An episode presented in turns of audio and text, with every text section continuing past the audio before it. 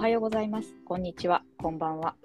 このポッドキャストはフリーランスとして活動する実の姉と弟がお互いの近況報告がてらゆるくおしゃべりするポッドキャストです。いや、シャバへ出所おめでとうございます。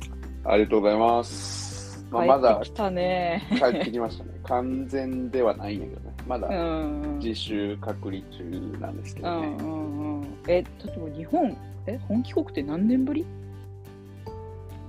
9、?9 年。多分やば。そんぐらい。いやね。いや、ちょっとね、考えると恐ろしくなる。もともとさ、ほんまう2、ん、3年ぐらいのつもりで言ってたからさ、ね。あれよあれよという間ですわ。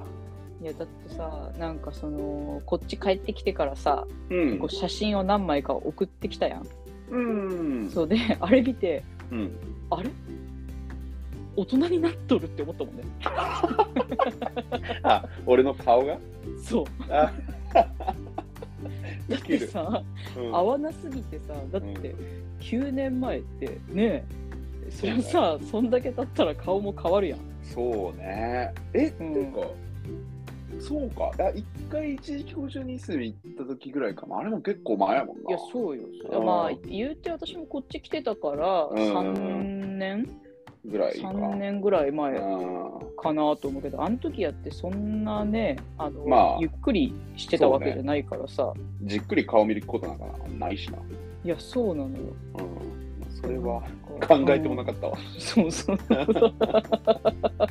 しっかり33歳だった そうでまあ今日はね、あのまあ、絶賛隔離中というか結構きつい隔離を開けて、はい。こう今自主隔離中なわけだけどあの一番きつい時うん。の話を聞きたいなと思ってたんだけれどもまあはい。その前にで実はねあの、は前回あ年末にさ、お便りフォームを作ったやんか、うんあそこにねお便りが来たんですよ、マジで？そわ、すごいね。嬉しい。うそううん、普通に嬉しい。そうそうあのちょっと嬉しいので読んでもいいですか？ぜひ。初体験。そう、えっと、送ってくれたのはユミナさんですね、はいありがとうございます。はい。50エピソードおめでとうございます。映画早送りで見たことあるが初聞きです。うん旦那さんがそういうタイプで録画したものすべて早送りでマジかと思い続けてたので聞いたのがきっかけです。旦那よ、いい出会いをありがとう。で 私はいつも寝る前に聞かせてもらっていて、2人の声がとても心地よくてすぐ寝てしまいます。すみません。嬉しいね。で病院事務をしていて周りが専門職の中で働いているので間の話もとても勇気づけられましたありがとうございましたこれからも楽しみにしていますっていうお便りが来たのよすごい完璧なお便りやん。嬉しい、いや、なんかさ、うんすごない？なんかこう、冒頭のさ、50エピソードおめでとうございます。つかみからさ、何がきっかけで初めて聞いた。で、ここが好きです。うん、で、このエピソード良かったです。これからも楽しみにしてます。最高最の、高や ありがた。そういや多分なんかこのお仕事の感じから言ってうん。まあいすみの人ではないと思うのよあの、桜 そうそう桜ではないと思うのね あ、そうだそうよ。そう。だからなんか、あー全然こう自分たちが知らない人うんも、なんかちゃんと聞いてくれてるんだなと思って、すごい嬉しかった。ちゃんと聞いてくれてそうなね感想で嬉しい。それが一番。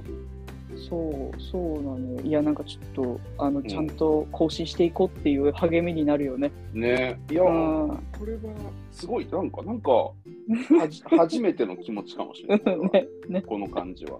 い嬉しい。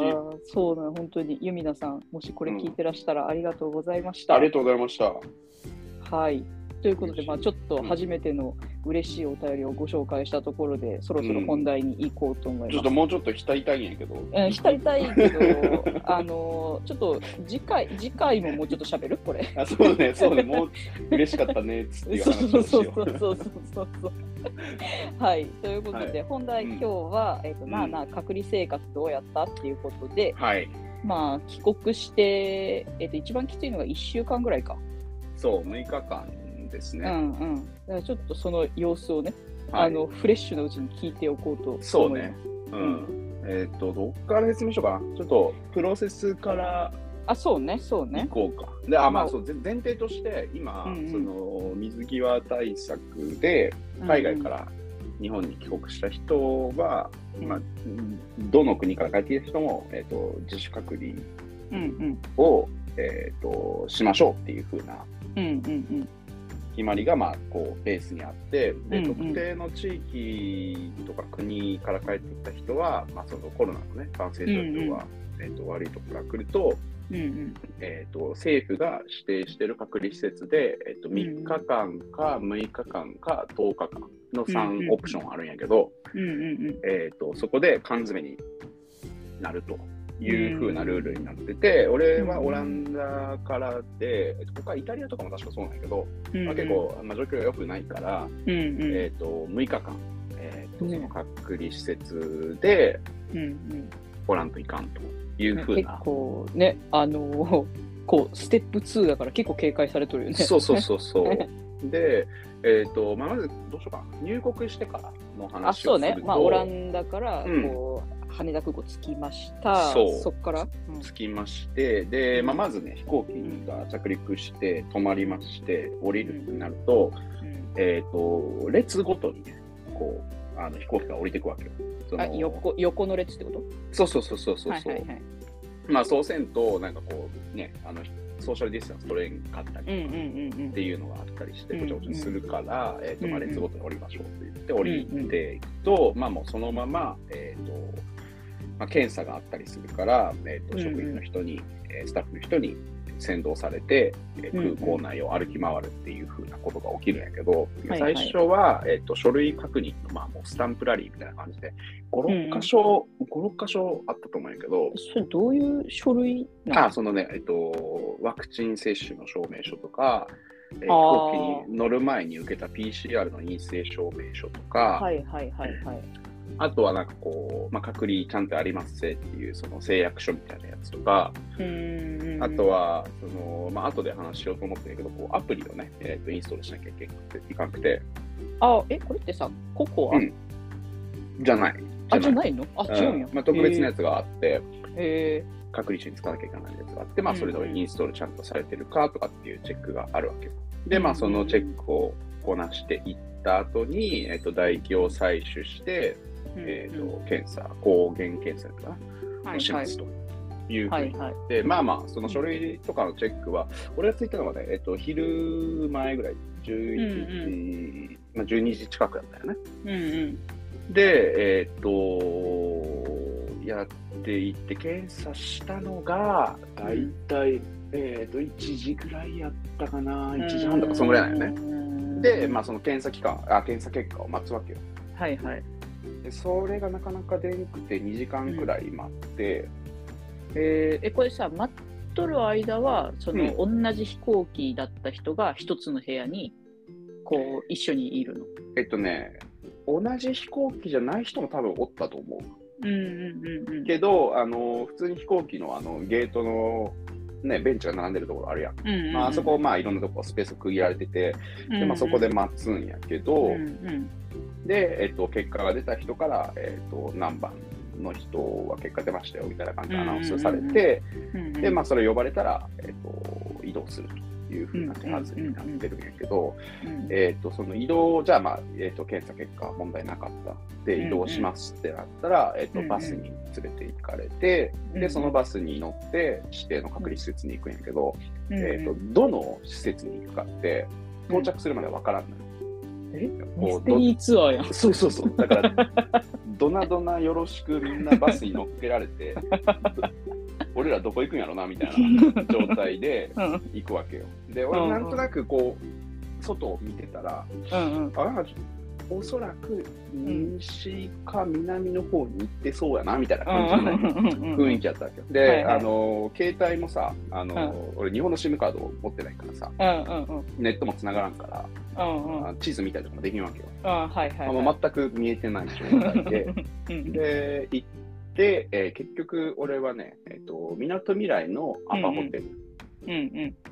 に、結構行ったね。そう まあまあ羽田からだからそこまで言うほどでもないけどでもまあまああでもな実際、えっと、特に年末年始とか結構帰国者が多かったみたいで、その時は、うんうんえっと、羽田に着いたけど、うん。仙台にもう一回飛行機乗らないかんかったみたいな人もね、うんうんうん。おったらしいから、うん。まあまあ別に、まあ言ったら多分俺はいい方うんうんうんうんうんで、ホテルに着いたら、ホテルはホテルでチェックインで、えっと、まあうん。こういう検査を毎朝しなきゃいかんよとか、うんえっと、滞在中のルールはこうですよとかっていうのをまたスタッフの方がおって、えっと、説明をしてくれて、うんでようやく、えー自分の部屋に入りますというふうなのがあって、トータルで俺ねさっき言ったように昼ぐらいに着いて、ホテルの部屋に入ったのが5時ぐらい。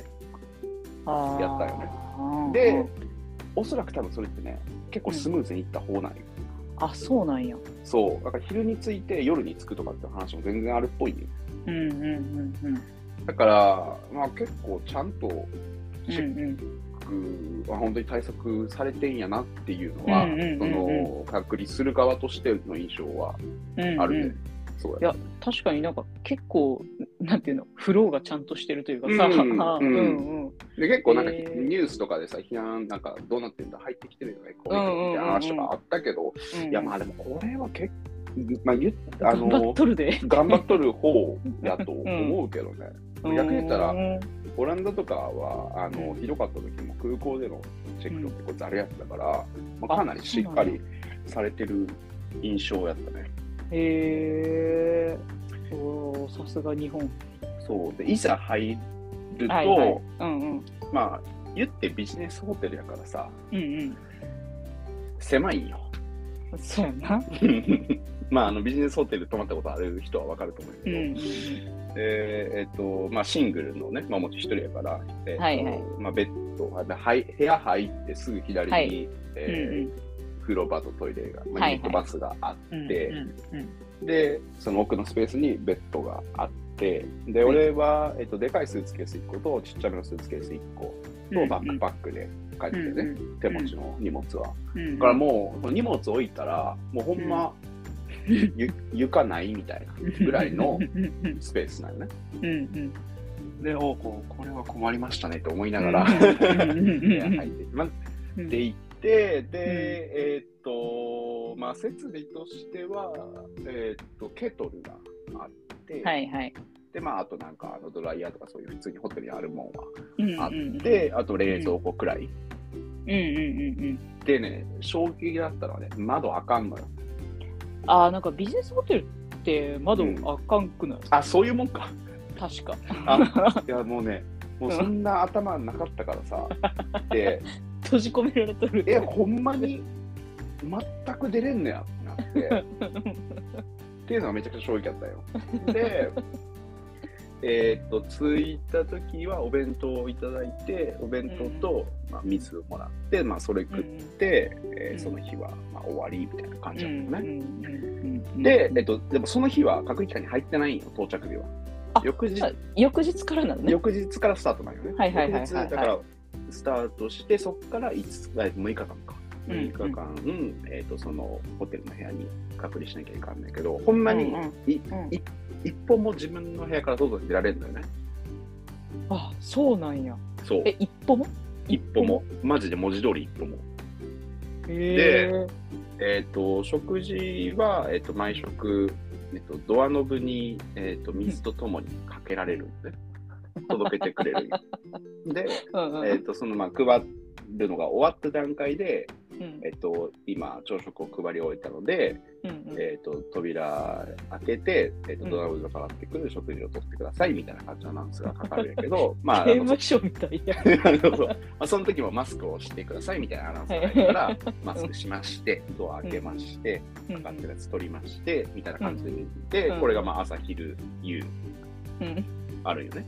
で、うん。実際、弁当の中身は、俺別に不満なかったんよ。なんかさ、これ写真送ってきとったけどさ、なんうん。か中に何が入ってますみたいな、なんか栄養に気使ってますみたいなあ、そうさ、そうそうそうそうそう。メニュー表だったよね。ら、うん、だから、俺の普段の食事に比べたら全然栄養バランス取れてたと思う。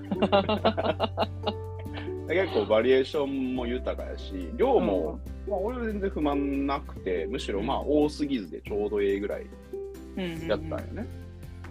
ただねうんうん。いかんせんね、うんうん。冷たいんよああそっかそっか。めちゃくちゃ冷たくて、でもまあしょうがないと思うよね。その人数もめちゃくちゃおるし、うんね。衛生面とか考えて、うんうんうん。まあ多分低温で保管しとかなきゃいかんと思うから、うんうんまあ別にそれはしゃあないことないけど、うんうん。でもまあやっぱいざ食うってなると、うんうんうんなん。かあのー餃子冷たいん嫌やなみたいな、あるやん。っ うんうん確かに。ていうので結構ね試行錯誤して、うんうん。なんかあの風呂場にちょっと薄く水張って、そこに ちょっと浮かべてみたりとかしたりしたんやけど、一番良かったのが、ケトルでお湯沸かして、その上に弁当を置くっていう。あ蒸気でそう、蒸気で。そう。だからもう、あの、プラスチックの容器う、べっこべこになるんやけど、まあでもそれでもね、あったかくなるから、まあまあ、ええかと思って、で、それは結構ね、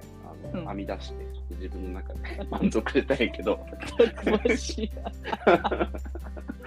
何を学んでいるんだ君は。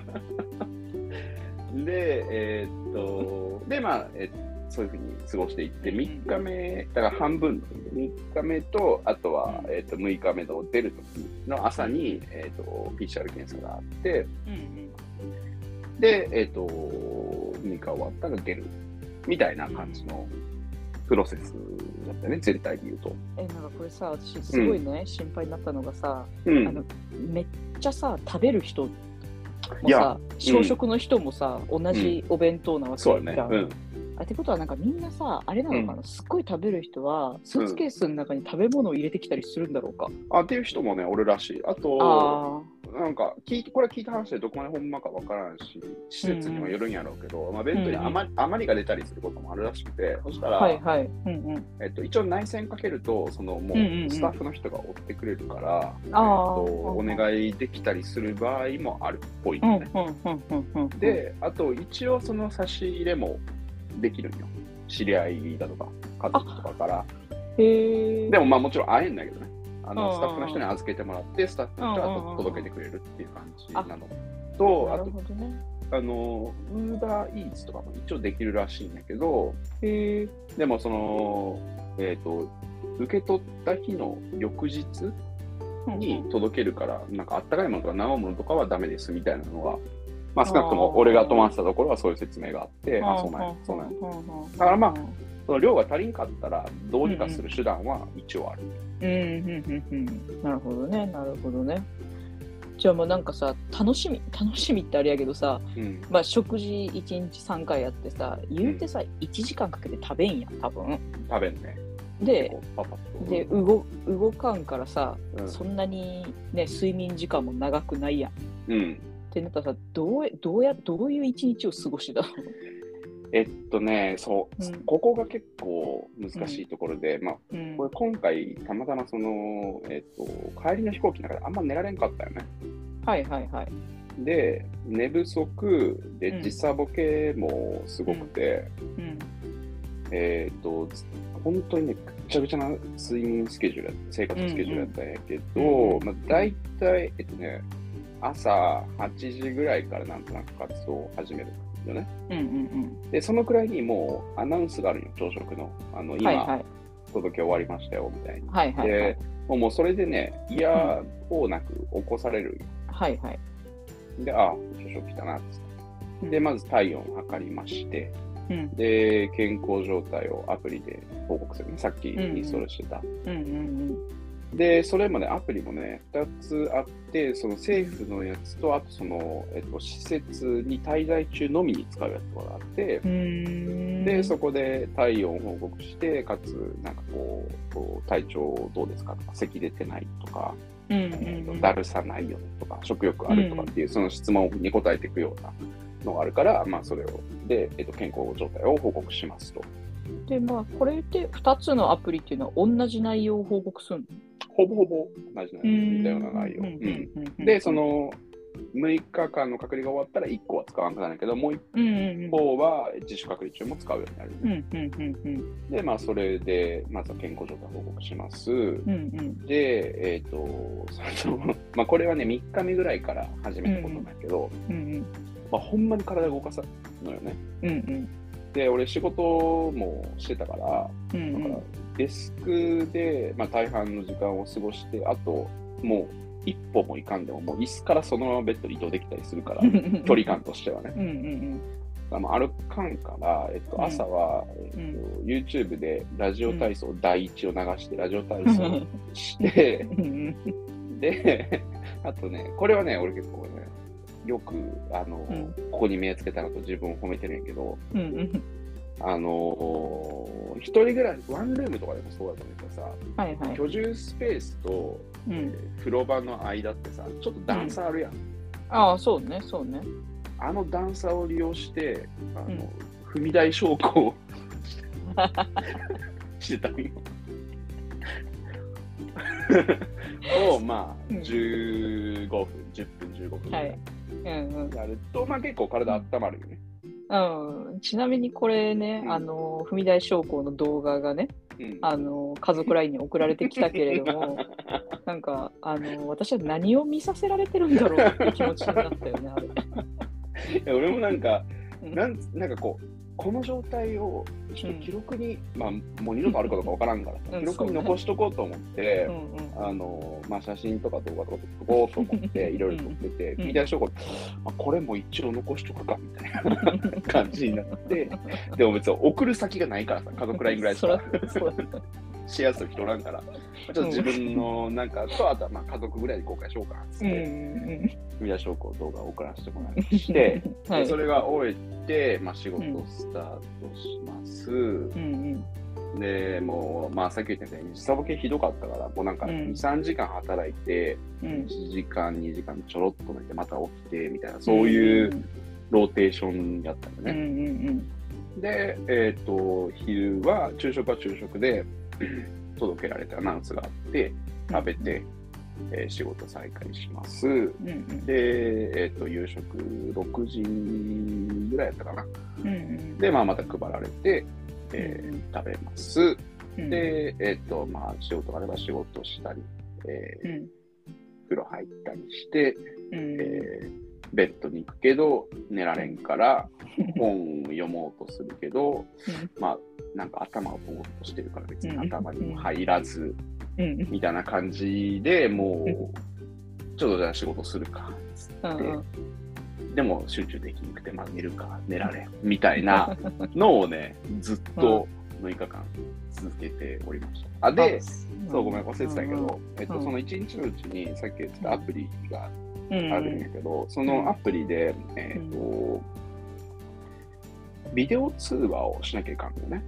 うんうんで、えっと、だから、えアプリを経由してうん着信があって、それ開くと、うんうん。まあ、フェイスタイムみたいな感じになって、うんで、えー、とそこで30秒間ぐらい自分の顔をさらさなきゃいかんだけど、俺、なんかね、えっ、と、人が出る場合もあるらしいんやけど、向こう側に人がっていう出る場合もあるらしいんやけど、俺は今までそれなくて、ずっと、うん。まあ、まあ、資料によると、その AI による、うんうん。えー動画通話があって、うんずっても喋らんだよ。ただ、動画で自分の顔と自分の周りの環境を映すっていうので、まあ、多分その現在地の人だうんったりとかもうんうんうん。兼ねてなんやけど、はいはいで、えっ、と、30秒間自分の顔を自分の携帯で見て終わりっていうのをね、えー1日に2回かな、うん。うんうんうんうん。あるっていうのがあって、でもそれは今もね、やってるんで、うん。自隔離中、うんうんうんうんっていう感じかな、一日の生活は。でもなんかあれやね、うん。あのーこのタイムスケジュールだけ聞くとさ、うん、すごいなんか健康的じゃない？あ、そう、規則正しい。朝8時起きて。そうそうそうそう、ね。だからまあ、俺がちゃんと寝られてれば、結構規則正しい生活を送れてたと思う。うんうんうんうん。えー、まああれか。その、ね、いつもと違う環境と閉ざされた環境とあと時差ボケ、うん、そうね。うんうんうん。え何がさ一番さうん辛かった。全体的に辛いと思うんだけどこうベッドを風呂場で温めたりね、あそれ結構ねお面白かったけどね。えでも 何やろな。それ取った？あ、撮ってる撮ってる。あ風呂場に浮いてる弁当。風呂場に浮いて、あの、なんつうの、こう、ぷかぷか流されていく弁当の動画とか撮ってる後で送って 辛かったことはね、まあ、うんそのアナウンスが入るから、さっき言ったみたいに、うんえっ、と、もう、だから、朝と昼と夜は寝たくても、やっぱ、起きちゃうんよね。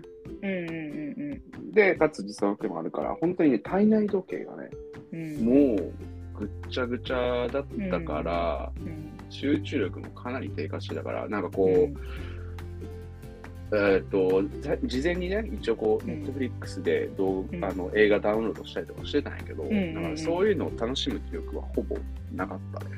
あそうっていうのは、なんか本いっぱい読めるかもみたいな、なんかあの、うんうんうん。去年かな、一昨年かな、うん。えっ、と、一時帰国した時は、うん。えっとまだその施設隔離がなくて、自主隔離期間中、自主隔離しかなかったから、うんうん。エアビー取ってそこ泊まってたから、うんえっ、と、まあ、アナウンスとかなくて、比較的本を読む時間とかがあったから、うんうん。まあ隔離生活悪くないやんぐらい思,、思ってて、そのノリで言ってたから、全然ね、本を楽しむ余裕、エネルギーも精神的な余裕もなかったのは結構辛かったのと、うん。あとね、体動かせないのはこんなに辛いとはね、思わんかった。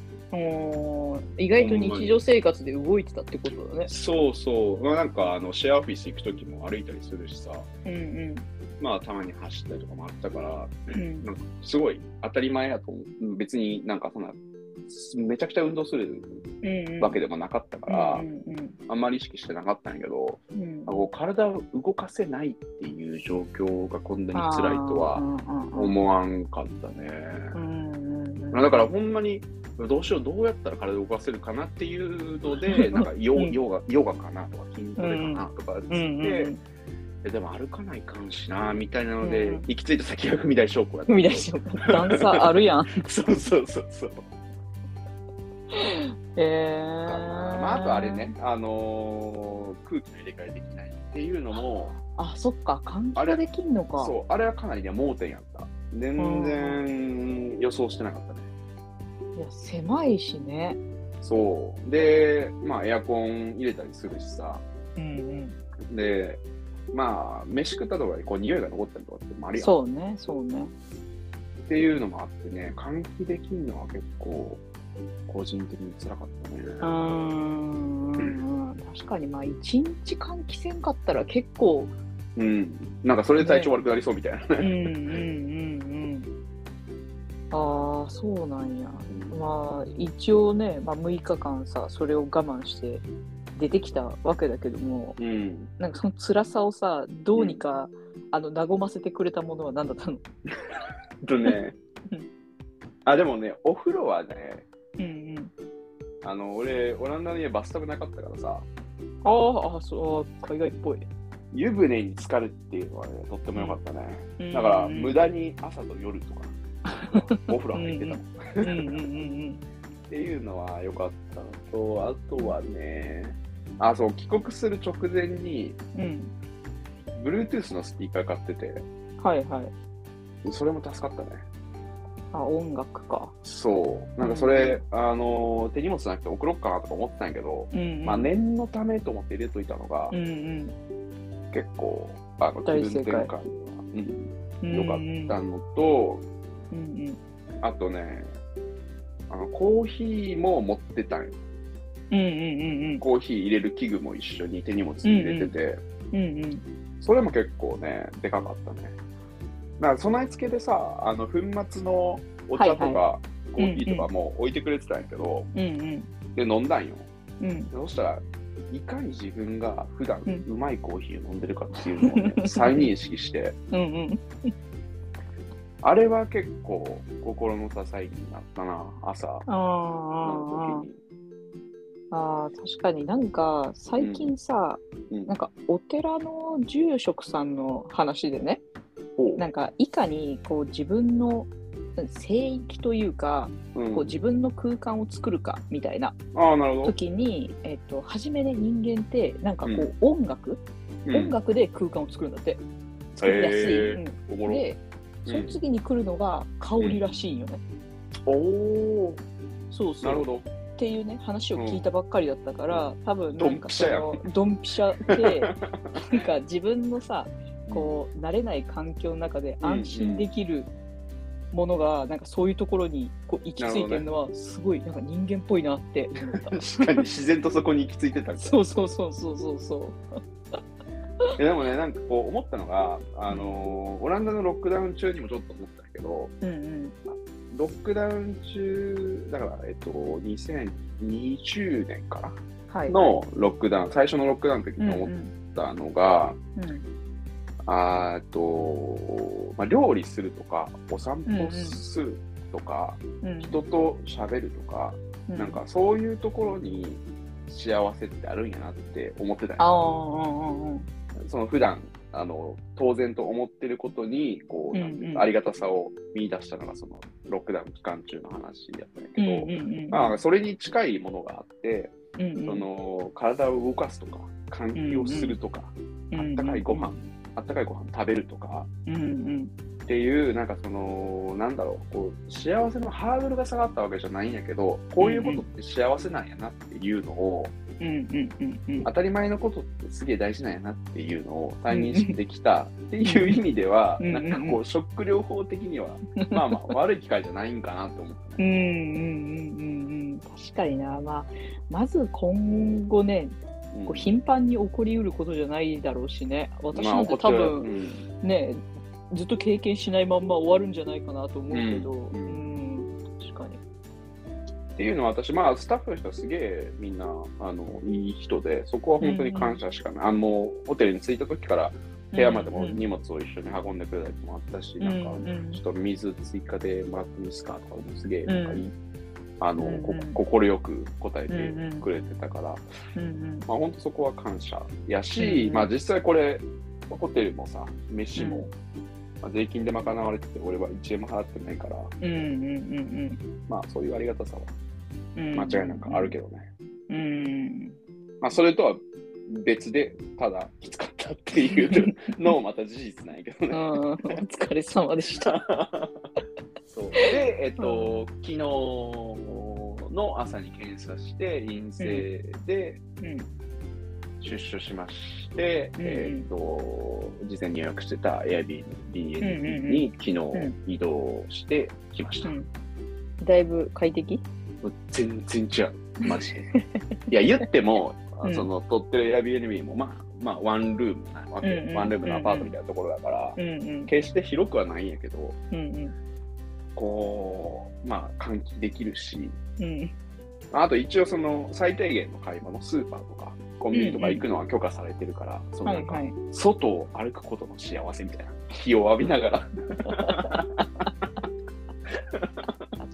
だからほんまそういう、なんかこう、いや、な大事やなって、そのうん。ベーシックなこと、なんかベーシックうんって言っても、あでもなんかこういうとこなんやろなと。うんうんあんまりそんな、何でもかんでもいらんだなっていうのはね、思った。ようんうんあとね、うん。そう、ちょっとこれはね、あの、うん確認の話からちょっとずれるんやけど、うんうん。Airbnb に移動して、うん。昨日、で、まあちょっと買い出しに行って、水とか、はいはい。うんキッチンもついてるから、まあ、うん。あの、食材とかを買ってきて、うん。なんかちょっと怖かったことが一個あってな。うんうん。あのね、うん。あの、冷食のうん。餃子うますぎ問題。何それ。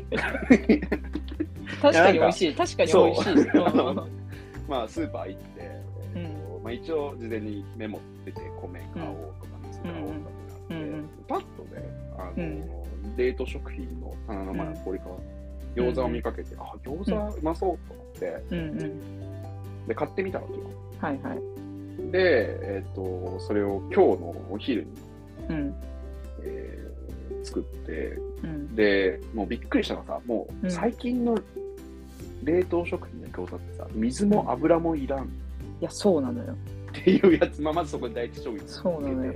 うん。そんなことあるんって思って、しかもめちゃくちゃ綺麗に焼けるよね。そう、そうなの。あのちゃんと羽根付きの餃子が焼けるっていうので、まだもうそれで2つ目の衝撃受けたやん。うんうんで、食ったらめちゃめちゃうまいんだよね。で、3つ目の衝撃。こう。んれが冷これが世に言う冷凍食品、あ冷凍餃子うますぎ問題だけど、これは何がも問題かっていうとね、うんその食った後に、うんうん。あのー餃子作らんくてええやんって思ったよ。ああ、確かにね。確かにね。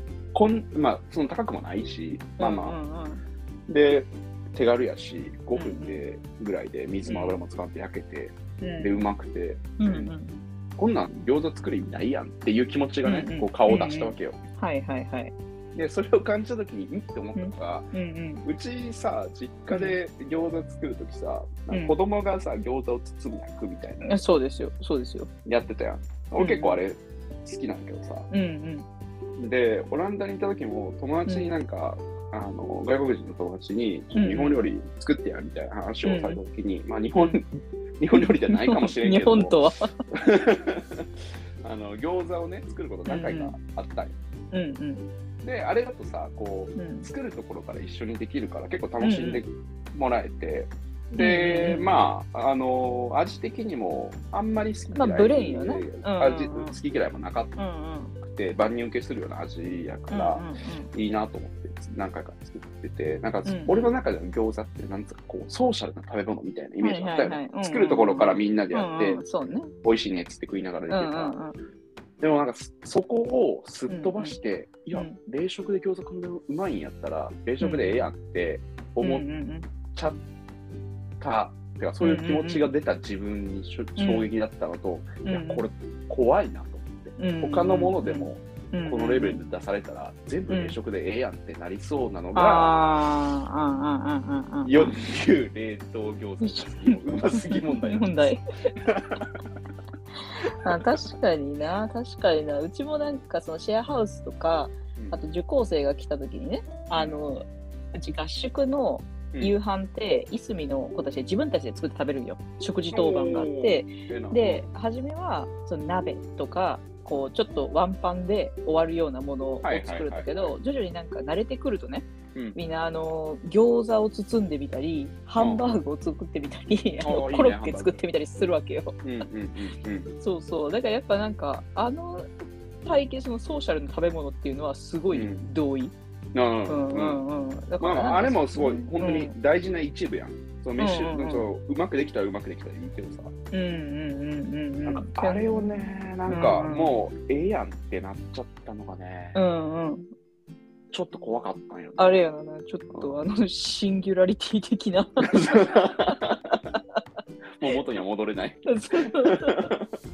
いやね、これちょっと笑い話なんやけども、うんうんうんそれと同時に、まあなんかこう、例えば、まあインターネットとかってさ、うんうんうん。日々使ってるけどさ、仕組みとかって全然分かってないやん。そうね。で、なんかやれメタバースだとかっていう話で、まあ、うんうんそれに関連してブロックチェーンとかもさ、うんうんうんなんとなく原理、原則は理解してても、ん実際にそれがどういう仕組みでどういうふうに動いてて、うんうんうん。こう自分がその成果というか、結果だけを享受してるかっていうことも、まあ、似たような話なんじゃないかっていう思ったよね。まあ、ハードウェアももちろんそうなんやけど。だからなんかそういうふうにこう仕組みがわからないものに囲まれるとなんかこう自分の無力さが増しそうだなみたいなのがあって。まあ嘘か本当かわからんけどさうんたまにあの都会で住んあの生まれ育った子供は、魚が切り身のまんま海を泳いでると思ってるみたいな話とかあるやん。なんかああいう話まあ餃子で言えばまあ同じような話やけど、そういう、こう、なんだろうね、自分の生活の中でコントロールできる範囲が狭まりうんうんそうやなってうんうんいううんうん。感じがしたんよね。ああ、なんかね、私は、多分なんかこれね、危機感が薄いだけなんかもしれんのやけど、うん。なんか私基本的にはそのもしあの、マイクロチップを体に埋め込んだら、うん。スマホが必要なくなりますとか、はいはいはい、はい。あの財布が必要なりなくなりますって言われたら、私多分いち早く埋めると思うよね。うん。で なるほどね。そうでなんかそれってもちろんなんかその体験が大事なことはわかるんだけど、うんなんか全てをさ把握することって無理じゃん？まあそうですね。そうそうそう。だからなんかあの基本的にうん便利なんだけど自分の体験したいこととか、うん。なんか誰かがレコメンドしてくれるものうん。を体験するっていうことにフォーカスできるんだったら、なんかうん。一概に悪いこととも言えないのかなって思ったりするよね。うん。うん。うん。うん。まあそうね、確かにね。そうね。まあ、うん。まあ、まあ分野によるっていうのは、うん。うん。そうかもしれん。な。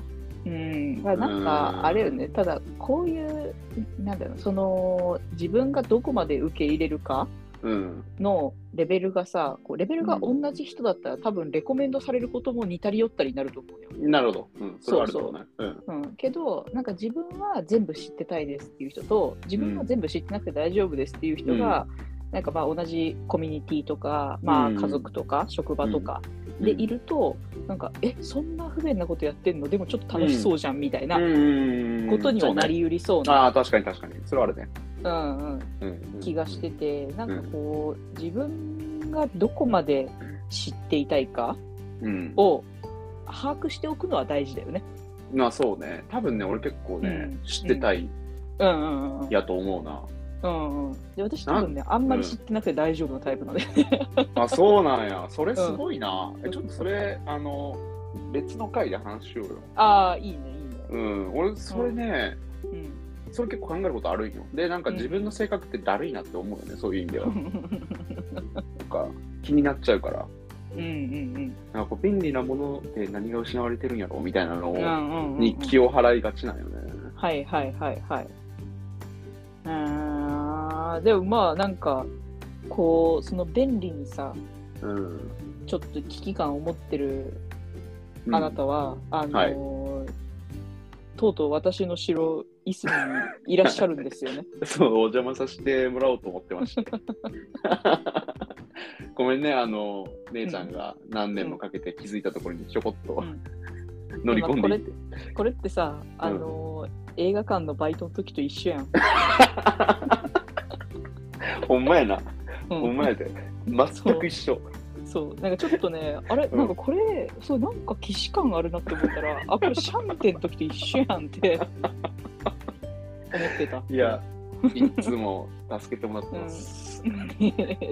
みんな楽しみにしてるから来るの。嬉しい、そう言ってもらえると。まあな、まあ数ヶ月ぐらいになる予定やけど、うんうんうんお世話になろうと思いますんで、皆さんにもよろしくお伝えくださうん。いやーちょっと不便な暮らしを楽しんでください。い。いや、ほんまに、あの、その辺を楽しみに思いしてる。いやーそうなんだよ。今ね、うん住んでる子もね、あの畑は何から育てたらいいよとか教えてくれる子もいるし、あ、ほんまに？そうそう、あのヘビーなポッドキャストのあのリスナーもいるし、それも嬉しいな。うん。だ公開収録をしよう。ああ、そうね。うんそうあの。それまでにマイクを買って臨むわ。そうやね。そうやね。うん。そうしよう、そうしよということでえっと、あそうだねおどこまでとした？う。あ、そう。あのね、一個ね、お願いがあってさ、は私ね、ずっとね、あのーシェアハウスのさ、裏庭、裏庭にね、ピザ窯を作りたいのよ。あ、いいじゃん。そう。だからちょっと、レンガ運ぶの手伝って。はい。なんなんでもやります。はい。はい。ということで、はい。まあ、あの、隔離生活、本当にお疲れ様でした。あの、あともう1週間ぐらい頑張ります。はい。あの、では、はいいすみで待っております。おーい。はーい。このポッドキャストでは姉のあさみ、弟のあっちへの質問も大歓迎しています。概要欄のお便りフォームからご連絡いただければ、次回以降にご紹介や題材の参考にさせていただきます。ということで、ほんでは、また次回。はい、またねおいおい、じゃあねはい、バイバイ。バイバイ。